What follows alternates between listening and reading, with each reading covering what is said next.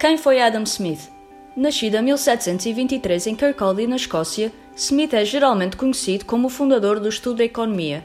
Quando era jovem, na Escócia, estudou latim, matemática, história e escrita, e, aos 14 anos, ingressou na Universidade de Glasgow para estudar filosofia moral, continuando os seus estudos na Universidade de Oxford, em Inglaterra, após graduar-se.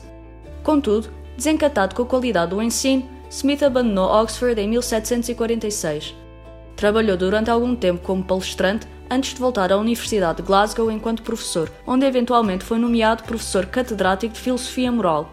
As suas aulas estabeleceram as bases para o seu primeiro livro, A Teoria dos Sentimentos Morais, que elevou a sua reputação tanto na Grã-Bretanha como na Europa.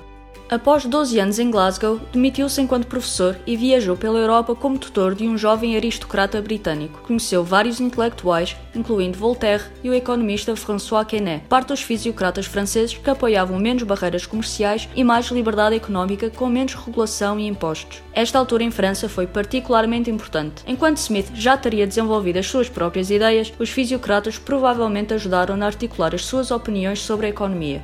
Quando Smith regressou a Kirkcaldy em 1766, já era uma figura essencial do iluminismo escocês, um período de grandes conquistas intelectuais. Smith dedicou os dez anos seguintes a escrever a sua obra mais reconhecida, A Riqueza das Nações, que explora o porquê de alguns países prosperarem enquanto outros permanecem pobres.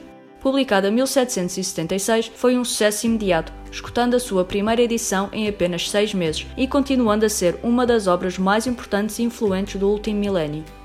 Poucos dias antes da sua morte, Smith pediu aos seus amigos para queimar os seus manuscritos não publicados, todos os 16 volumes, que provavelmente exploravam a história da literatura, filosofia, poesia, direito e o Estado. Assim, com exceção de alguns ensaios e aulas, permaneceram apenas os seus dois livros publicados, que constituem conjuntamente uma grande contribuição na história do pensamento ocidental. Contém ideias que eram relevantes quando foram escritas e que continuam a ser relevantes hoje em dia, à medida que o nosso mundo se torna cada vez mais interligado comercialmente e financeiramente.